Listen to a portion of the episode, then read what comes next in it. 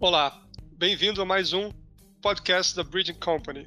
É um prazer ter você aqui com a gente. Sou Carlos Eduardo Carvalho e estou com um time de peso aqui de especialistas para falar de um tema que está muito em alta no momento: o vazamento de dados e a Lei Geral de Proteção de Dados brasileira. Recentemente, agora no dia 15 de março, mais um grande vazamento de dados aconteceu no Brasil.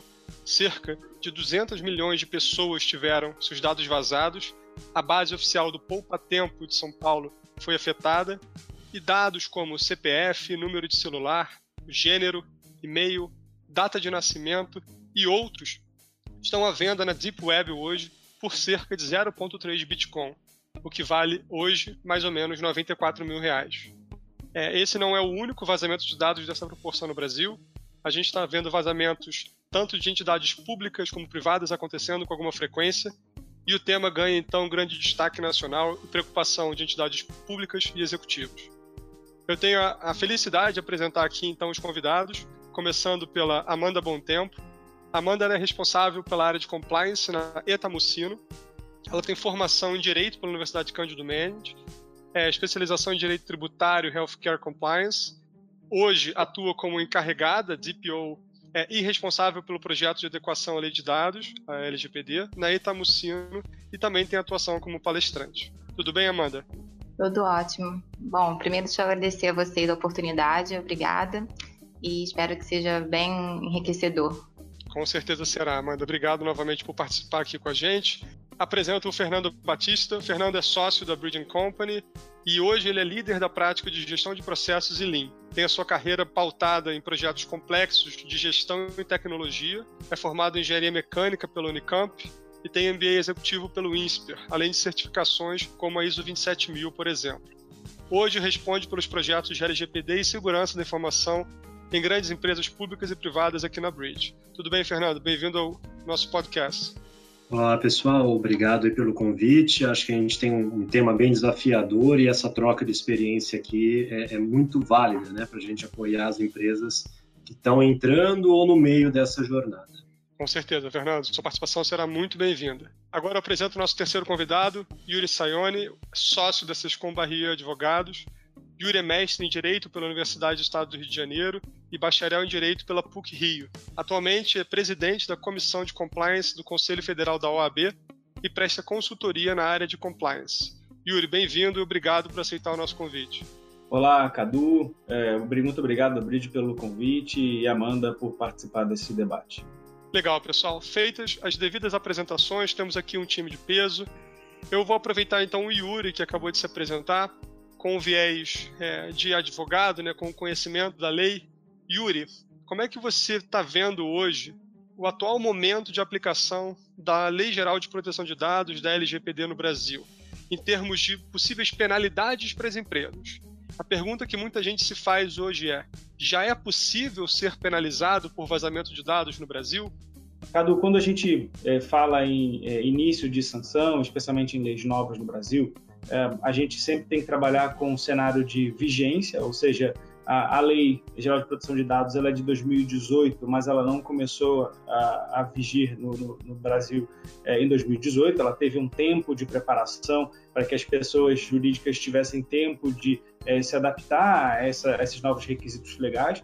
Então, a gente tem um marco específico de vigência da lei, mas também a gente tem que tratar é, efetivamente com o conceito de que se a lei pegou ou não pegou. Existem uma série de legislações no Brasil que estão em vigor é, e que prevêem sanções, mas elas não são aplicadas, quer porque o mercado ignora, quer porque as autoridades não estão efetivamente aparelhadas para aplicar. Mas a ideia de considerar a Lei Geral de Proteção de Dados como é, um, uma inovação no sentido mais amplo possível é, relativamente à proteção e tratamento de dados de, de pessoas é, não é correta.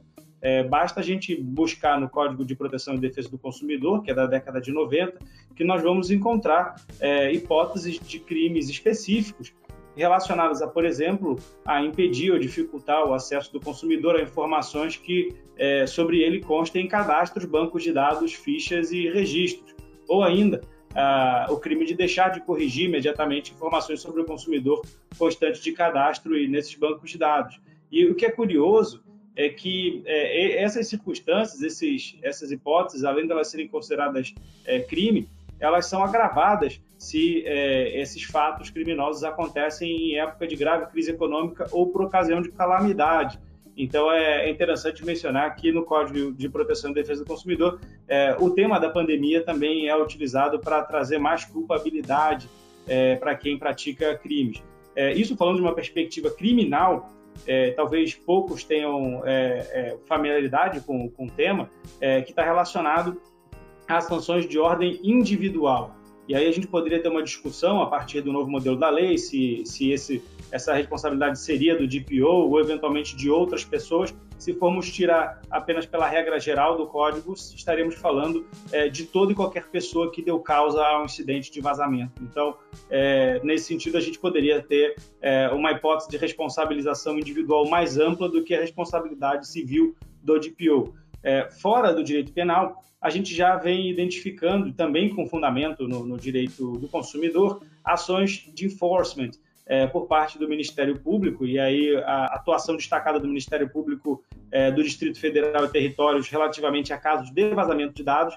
O último que, que pelo menos da época, né, antes da vigência da lei, que, que foi bastante noticiado, é o caso da Netshoes, que acabou aceitando um acordo é, coletivo de pagar uma indenização de 500 mil reais por perdas e danos em razão do vazamento de, de diversos dados. E é importante notar que esse vazamento aconteceu no ano de 2017, ou seja, até antes da publicação da lei. E como requisito do acordo, além da multa, a empresa se viu obrigada a aprimorar a sua política de proteção de dados.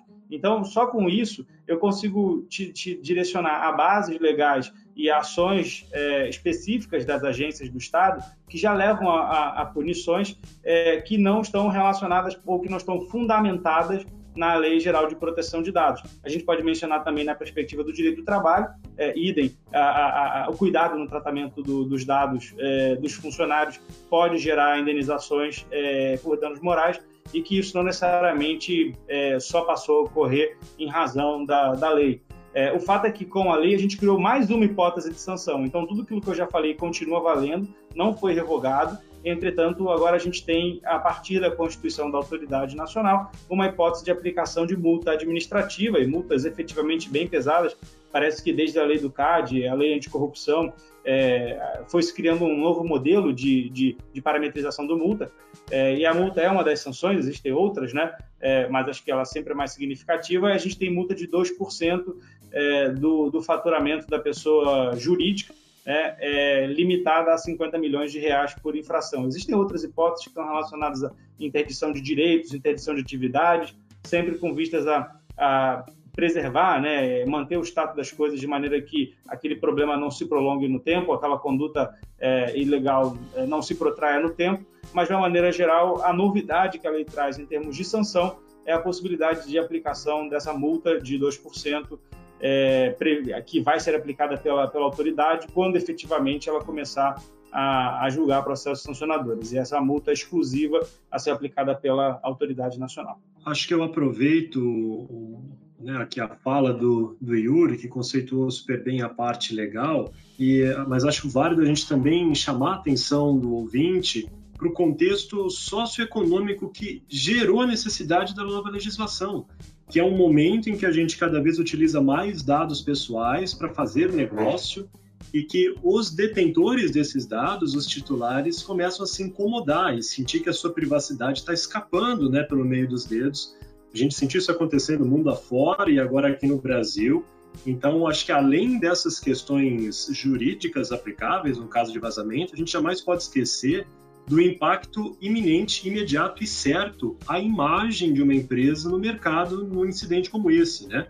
Então, mesmo que eventualmente a empresa não, não seja punida ou que a, né, eventuais penalidades a, da Lei Geral de Proteção de Dados brasileira comecem a se aplicar de forma mais massiva e mais intensa um pouco mais à frente, é, esses incidentes não passam em branco. O mercado vai punir muito severamente. Né? Essa é uma lei que ela vem para suprir uma necessidade é muito atual, muito presente para viabilizar negócio. Então, a gente já assiste no mercado grandes fornecedores, grandes fundos investidores, né, grandes é, clientes finais de cadeia pressionando sua cadeia inteira para seguir nessas né, diretivas e as penalidades que a gente já vê até independente de legislações são penalidades ligadas a negócio. Você não faz negócio comigo se você não tiver práticas adequadas ou você para de fazer negócios comigo se eu sentir que eu não consigo confiar na tua estrutura interna, né, de garantir elementos básicos aí de confidencialidade, de privacidade. Então, acho que esse também é um elemento muito importante para a gente colocar na balança.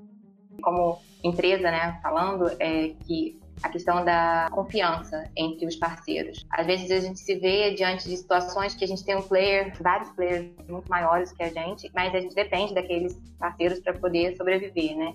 E eles têm umas regras muito mais assim assertivas, porém eles estão sempre jogando a bola para é, a outra parte. E nesse ponto eu acho que seria legal a gente trazer também assim a opinião. Muito legal, gente. Riquíssimo o debate, porque a gente está vendo aqui é, comentários das três naturezas, né? De quem está dentro da empresa cuidando do negócio, de quem está olhando o marco legal e de quem está ajudando empresas a fazerem essa estruturação. E aí eu sigo agora com o Fernando, é, que está atuando hoje em grandes projetos, né, ajudando empresas a se adequarem aos requisitos da lei. Eu queria que você falasse um pouco, Fernando, para os nossos ouvintes, é, que tem muita empresa ainda, né, você está vendo isso, começando ou em fases de começar um projeto de adequação à LGPD. Para essas empresas que estão começando a jornada ou no meio da jornada, quais aspectos você destaca que essa organização deveria considerar, quais principais aspectos que ela deveria considerar para percorrer essa jornada com sucesso e não ter um esforço em vão lá na frente, quando de fato né, a gente tiver com esse movimento mais aquecido de penalizações, auditorias e por aí vai. Edu, acho que, bom, só rapidamente, né, em 2019 a gente já começou a fazer projetos ligados ao tema, implantação de práticas de segurança e projetos de adequação à legislação. 2020 isso se intensificou muito. 2021 a gente começou o ano aqui também com, com isso muito aquecido, mercado muito aquecido aí para realmente empresas, né, buscando ali se adequar. E o que, que a gente criou aqui, né, dentro da Bridge para apoiar da melhor forma possível essas organizações? A gente não consegue trazer as mesmas recomendações, né, evidente para todos os, os clientes, a gente divide o nível de exposição da marca em questão, se eles são B2C ou B2B, né, se tem contato direto com o consumidor final ou vendem para outras organizações, faz uma diferença muito grande em termos de potencial volume de dados pessoais transitados internamente, de onde vem a maior pressão, né? Se são de seus grandes clientes e parceiros, ou se está lá na ponta realmente no consumidor final, se a tua marca é uma marca de renome, então você está muito mais exposto em alguns outros sentidos. Então, tudo isso entra numa equação, mas aqui o que, que a gente, resumidamente, o que, é a trilha que a gente entende que precisa ser é, passada, né, passo a passo ali para a organização sair do outro lado aderente. A gente entende que é necessário um primeiro evento de conscientização, né, um evento um processo ali inicial de conscientização da empresa como um todo. É um nivelamento conceitual o que, que é a legislação em questão, o que, que é privacidade, o que, que são práticas básicas de segurança da informação e como é que eu, que, que eu tenho a ver com isso? Eu, um analista da área financeira, eu, um cara ali da operação, eu, alguém que trabalha dentro do RH, o que, que, como é que eu participo dessa cadeia, né? E, então, acho que isso é o primeiro passo, é muito importante. Então, a gente normalmente sugere que sejam feitos esses movimentos de conscientização e nivelamento de conceito no começo. Depois é imprescindível um mapeamento detalhado de processo, no sentido de buscar nos processos da operação da organização é, os dados pessoais que são coletados, por que são coletados, com que finalidade, onde são guardados, com quem são compartilhados, que a gente chama de todo o ciclo de vida do dado. A gente não recomenda fazer essa coleta só dentro do sistema, só dentro do ambiente tecnológico, a gente acaba perdendo o calor da coleta na ponta ali, né? Você entrevistando as áreas de negócio, a riqueza do que você encontra é muito maior. Então isso é fundamental. Outro trabalho que é muito importante é um trabalho aí sim de avaliação das suas práticas de segurança. O que você tem dentro de casa? Tem muitas normas internacionais legais de referência, a gente usa muito a ISO 27000 com alguns complementos né, de outras literaturas, traz algumas práticas de momento. Hoje, essa lógica de trabalho remoto, por exemplo, requer uma atenção especial né, e avalia ali dentro das organizações, puxa, o que, que a gente tem de boas práticas funcionando aqui? A ideia não é você ter a listinha completa, né, com, com tudo que a, todas as normas internacionais pedem, mas é olhar para o teu negócio, olhar para aquela lista e falar, puxa, o que, que isso aqui, o que, que faz sentido para mim, para o meu porte, para a minha natureza? Isso é muito importante.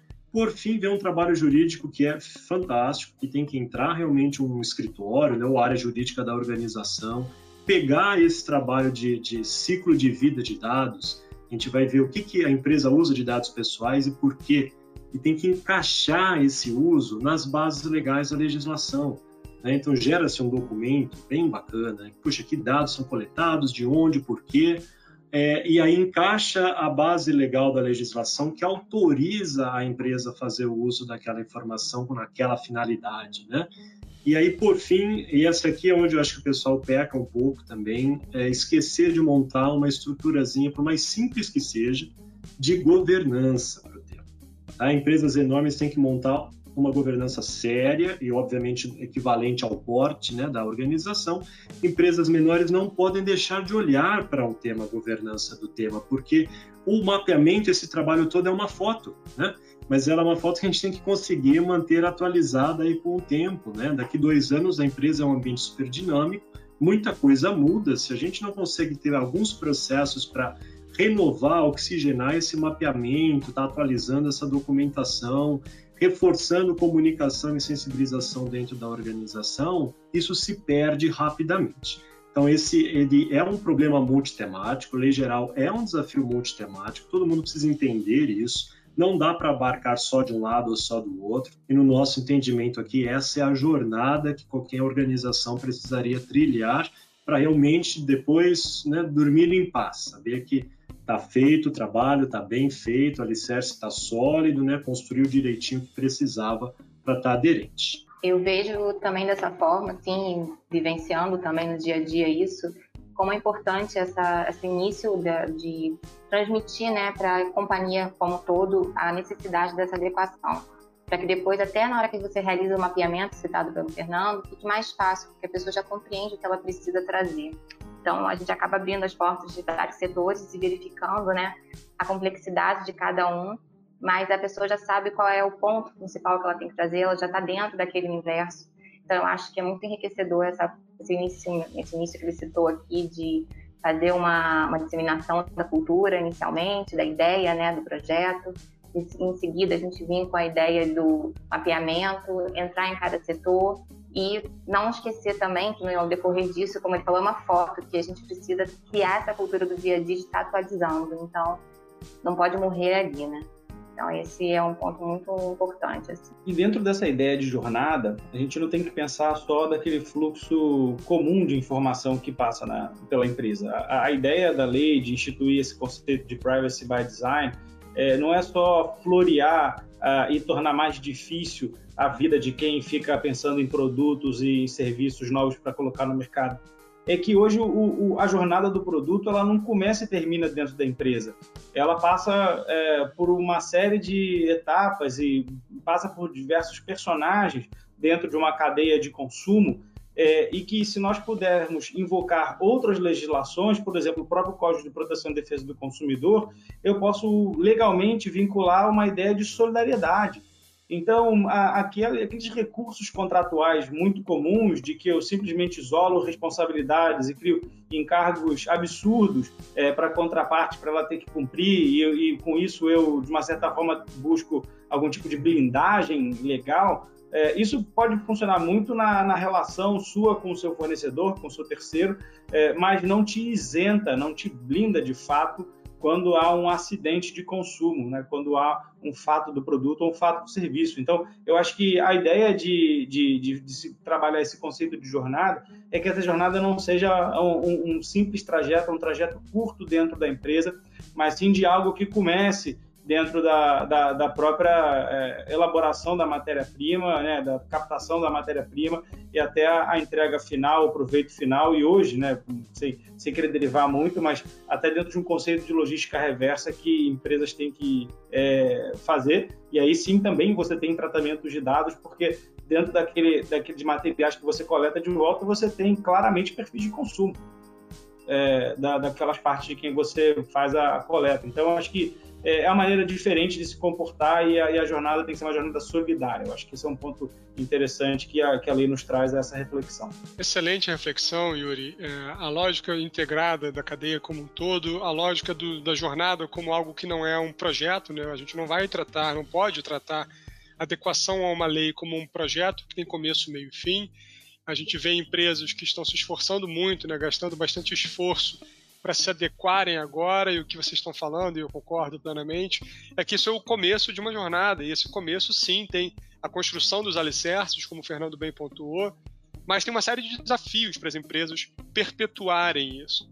E, é nessa perspectiva de empresas agora que eu chamo a Amanda para responder, como uma líder, uma gestora que está à frente do tema na empresa, então é, é responsável e defende a importância do tema na sua empresa, eu queria que você falasse um pouco, Amanda, por favor, é, como é que estão os avanços que você já deu até agora, né? o que, que, você pode destacar, o que for possível compartilhar aqui com os ouvintes, e o que, que na sua visão, é fator crítico de sucesso, tá? Tanto aquilo que você já fez, como aquilo que você planeja fazer ainda para adequação nessa jornada complexa e longeva que nós precisamos ter. Tá. Então, eu, pela experiência que eu estou vivenciando, eu vejo que o início do projeto é o principal, é quem você vai envolver. Então, ter envolvido desde o início a direção, a presidência, fez todo sentido para a gente, fez toda a diferença. A gente fez um workshop de abertura com a liderança, com a presidência, com a vice-presidência envolvidas. Então a gente trouxe assim um impacto maior para o tema no dia a dia, né, trazendo essa, esse público e também os principais é, líderes e backups de cada área que estava envolvida nesse mapeamento.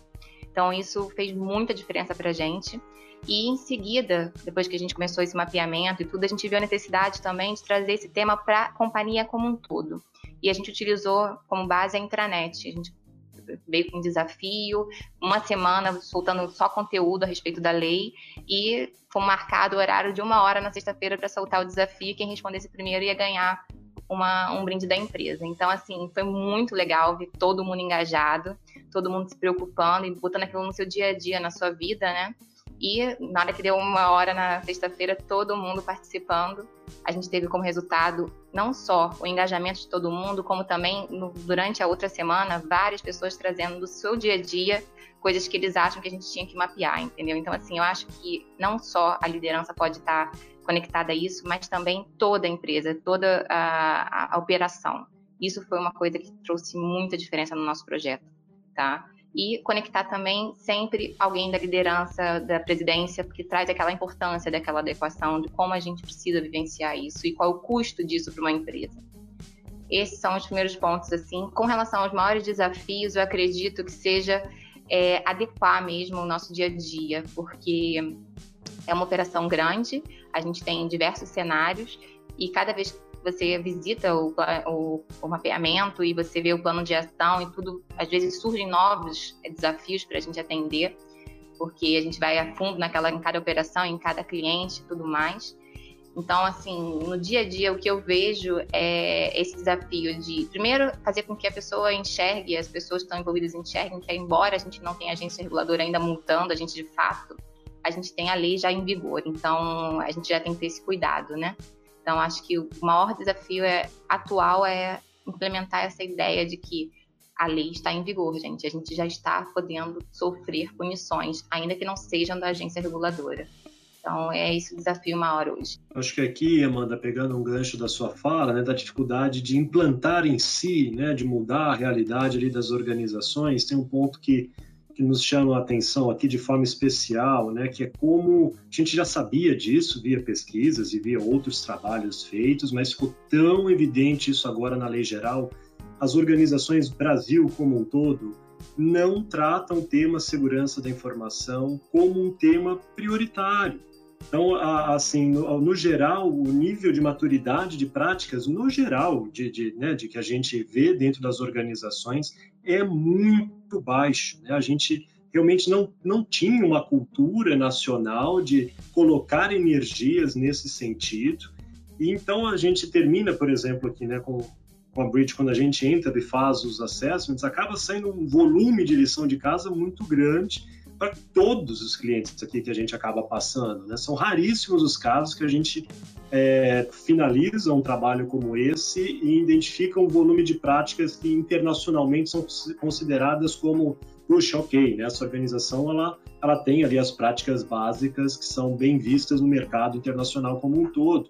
Então, o Brasil, ele, a gente larga devendo um pouquinho nesse quesito e acho que também já puxo que isso é fantástico, gente. Acho que a lei, ela, a gente entendo que o medo da multa é o que motiva boa parte das empresas, mas tem muito valor em cima da mesa, muito subproduto legal que as organizações vão conseguir capitalizar, né? materializar por conta da lei. Eu acho que essa lógica de ter uma TI mais forte, processos de segurança mais robustos, ela é um, uma grande diferença. Conseguir organizar bases de dados e pensar dados como um ativo é um outro ganho gigantesco dessa jornada, né?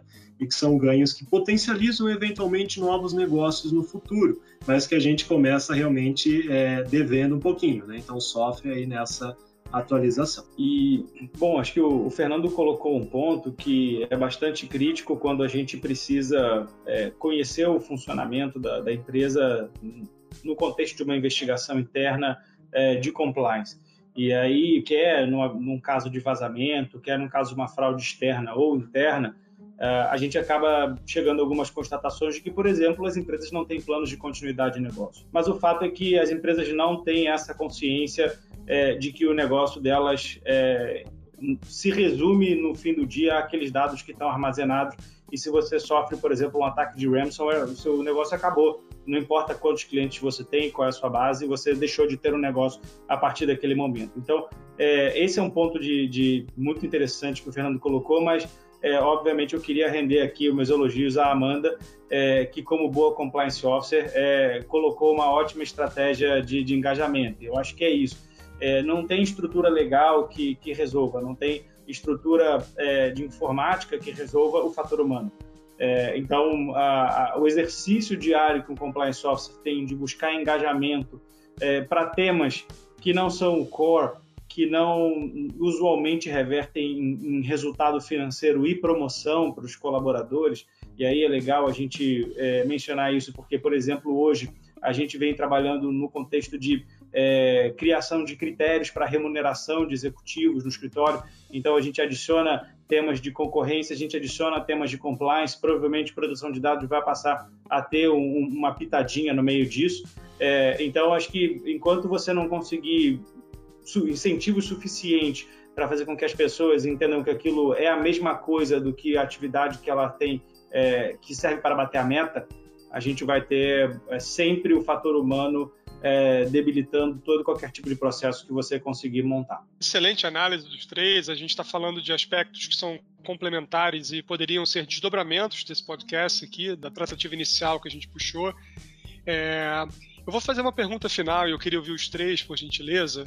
Talvez começando pelo Yuri, porque a gente fala de consequências para as empresas e necessidades, pré-requisitos que essas empresas têm que ter para ter adequação à lei, como o Fernando bem pontuou, não apenas pelo medo de ser multada, mas por fazer parte de um novo tipo de dinâmica empresarial mais fair, mais, mais é, saudável, digamos assim, e íntegra para os clientes. A pergunta que às vezes me fazem, né, e fazem para nós como consultores da Bridge é: isso é apenas para empresa grande? Será que o Brasil vai ter uma estrutura né, de auditoria ou de medição para investigar e ir atrás dos casos que forem denunciados de empresa de médio e pequeno porte? Teve um líder de uma empresa de varejo de médio porte no Brasil me perguntou isso uma vez se ele deveria se preocupar com isso agora, dado que na visão dele, provavelmente, vou usar as palavras dele, vão caçar primeiro os peixes grandes. Então eu queria ouvir um pouco de vocês, começando pelo Yuri. É só para peixe grande, Yuri, ou você acha que isso é para a estrutura total do empresariado brasileiro? Acho que um pouco a gente respondeu quando a, a gente apresentou a ideia de que a adequação e a, e a maneira que a lei é, instigou as empresas a repensarem a maneira de prestar serviços e oferecerem produtos é, fez com que elas considerassem esses aspectos de privacidade como elementos intrínsecos é, daquilo que elas estão oferecendo ao mercado.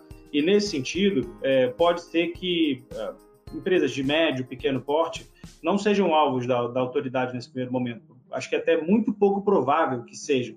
É, é, é mais provável que um, bom, acho que os exemplos já estão dados, o governo vai ser o, talvez o primeiro, o primeiro case da autoridade, é, e empresas de grande porte, com certeza, dado o impacto de massa.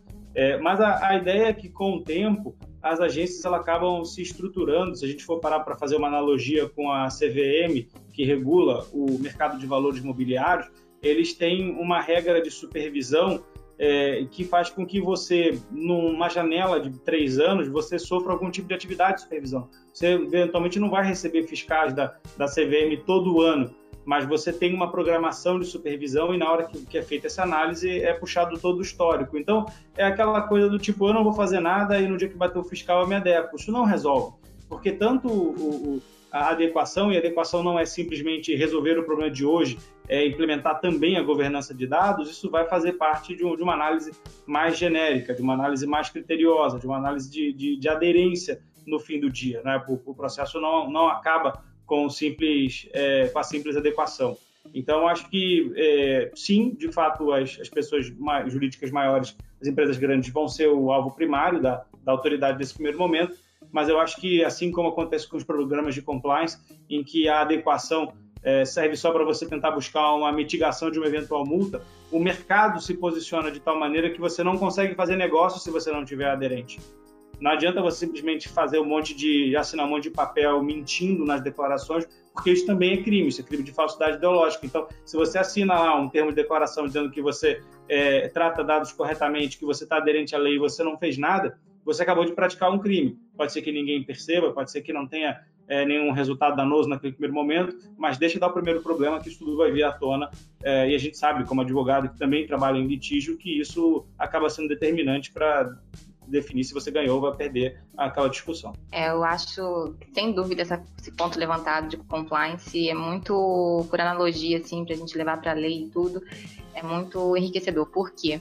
É, a gente tem muita empresa que tem um departamento de compliance né, que não é efetivo, só está ali porque está na lei e tudo mais.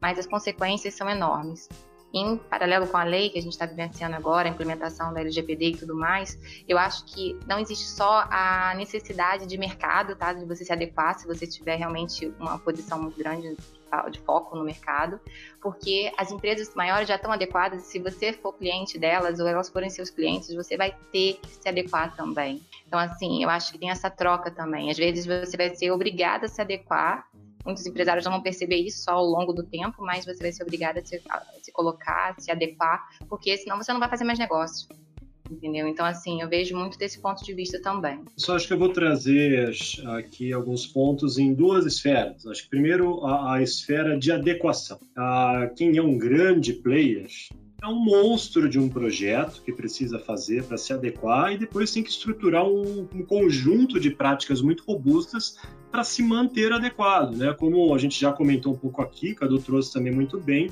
lei geral não é um projeto, é um novo, uma nova forma de fazer negócio, né? Então você muda o patamar de operação e tem que manter. É, empresas de médio porte vão fazer um esforço mediano, um projeto de médio porte, trazer práticas equivalentes para esse, né, esse seu tamanho, essa sua complexidade de operação, e vão criar uma estrutura também equivalente para manutenção disso. Empresas pequenas, a mesma lógica se replica. Então, acho que isso está muito no DNA aqui da Bridge, essa lógica de one size fits all, né, que eu vou montar um único produto, eu tenho uma única jornada e que todo mundo, quem fatura 10 milhões e, e 10 bilhões vai ter que passar pela mesma jornada, isso não faz o menor sentido. Então, você pequenininho, você tem menos coisas para se preocupar. Né? É mais simples você deixar a casa em ordem, mas precisa fazer.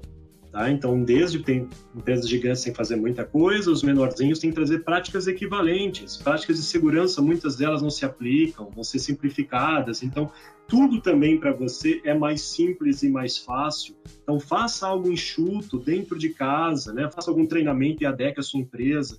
A gente mesmo aqui oferece um pouco de consultoria mais na lógica de, de mentoria para essas empresas pequenas, que às vezes não faz sentido trazer um projeto inteiro, né, um consultor nosso alocado para fazer. Então, tem outros jeitos mais simples de você estar parar de pé, né? Agora, falando do lado de penalidades, acho que eu trago um pouco que os colegas também já, já posicionaram. Ninguém está sozinho no mundo de negócios. Você vive um ecossistema. Então, se você é um, é um pititico dentro de um, de um contexto gigantesco com players muito maiores, você ainda é uma pequena engrenagem nesse amplo ambiente. E se não é a autoridade nacional que vai te pressionar, é um grande player dessa cadeia, porque você é um elo fraco, eventualmente, dessa cadeia. E é tudo que ele não precisa. É tudo que uma grande empresa com um nome forte de mercado, que tem 50 entidades monitorando o que ela faz, o que é tudo que ela não precisa é ter um pequeno player no ecossistema dela que abra uma brecha de segurança, que possa expor a marca dela de alguma forma e arrastá-la para um desgaste desnecessário. Tá? Então, de alguma forma, esse negócio te afeta. Então, é, realmente a ideia não é escapar, a ideia é falar, poxa, o que, que para o meu tamanho faz sentido e trazer para dentro de casa realmente as práticas. Fernando, é, só, só para não querer estender muito o assunto, mas um, uma observação que eu, que eu não queria deixar de fazer, a lei é aplicável a condomínios também, condomínios residenciais. Então, às vezes você é, é síndico ou, ou, tem, enfim, tem um síndico no seu prédio é, e ele tem que se preocupar com o tratamento é, de dados que são coletados. Então, acho que é, a lei está aí para o grande e para o pequeno, para o que tem personalidade jurídica, que é a empresa, e para o que não tem personalidade jurídica, que é o condomínio. A verdade é que essa é a realidade que vai te impactar na sua vida profissional e na sua vida pessoal. Pessoal, excelente debate. Eu aprendi muito aqui ouvindo vocês. E o bacana de ouvir pessoas com background distintos é isso, né? É a gente ter a completude do entendimento do assunto e das aplicações e da consequência da não aplicação das práticas.